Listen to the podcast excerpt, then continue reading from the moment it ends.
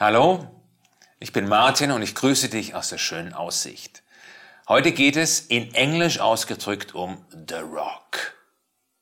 Und damit meine ich jetzt nicht jenen muskulösen amerikanischen Schauspieler in den etwas engen T-Shirts.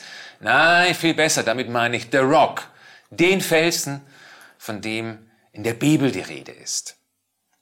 Und zwar im Psalm 61, Vers 3.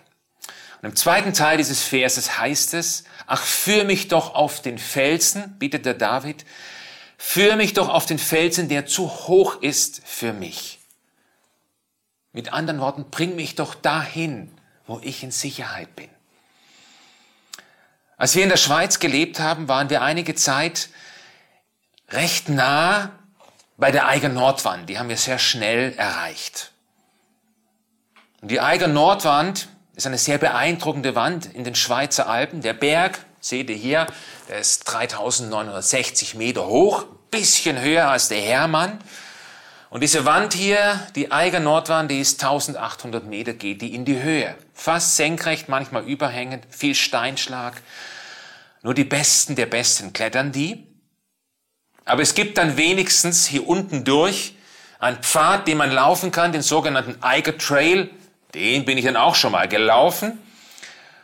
Und es ist dann sehr beeindruckend, wenn du da unten entlangläufst und diese Wand hochguckst und du weißt, das ist zu hoch für mich. Und ich käme auch nicht auf die Idee, irgendeinen Bergführer zu bitten, ach, führe mich doch jetzt hier auf den Felsen, der zu hoch ist für mich. Den gibt's auch nicht, es würde auch keiner machen. Da will ja keiner sein Leben riskieren. Das Spannende ist aber, Gott macht das der führt mich auf den Felsen, der zu hoch ist für mich. Und David wusste das und deswegen äußert er diese Bitte. Führ mich dahin, wo ich in Sicherheit bin. Führ mich dahin, wo ich eine ganz andere Perspektive bekomme, nämlich deine Beziehung, deine, nicht deine, ja, deine Beziehung zu dir, Gott, aber deine Perspektive. Die Dinge so zu sehen, wie du sie siehst, auch für mein Leben. Einen ganz anderen Horizont. Für mich ist das ein sehr schönes Bild, wenn ich diesen Berg sehe und mir überlege, da oben zu stehen und von, oben, von dort oben die Welt zu betrachten. Und der gesamte Vers 3 lautet, vom Ende der Erde ruf ich zu dir, denn mein Herz ist verzagt. Führ mich auf den Felsen, der zu hoch ist für mich. Also vom Ende der Erde, von Detmold, von Lage, Lemgo, ruf ich zu dir. Führ mich auf den Felsen, der zu hoch ist für mich. Führ mich in deine Gegenwart her. Und das Schöne ist ja, Gott ist nicht nur an einem Ort, der für mich unerreichbar ist, nein, Gott ist auch ganz nahe, sagt die Bibel, bei denen, die ein verzagtes Herz haben, ein verzagtes Gemüt. Psalm 34, Vers 19, nahe ist der Herr denen, die ein gebrochenes Herz haben, so heißt es in der Besetzung.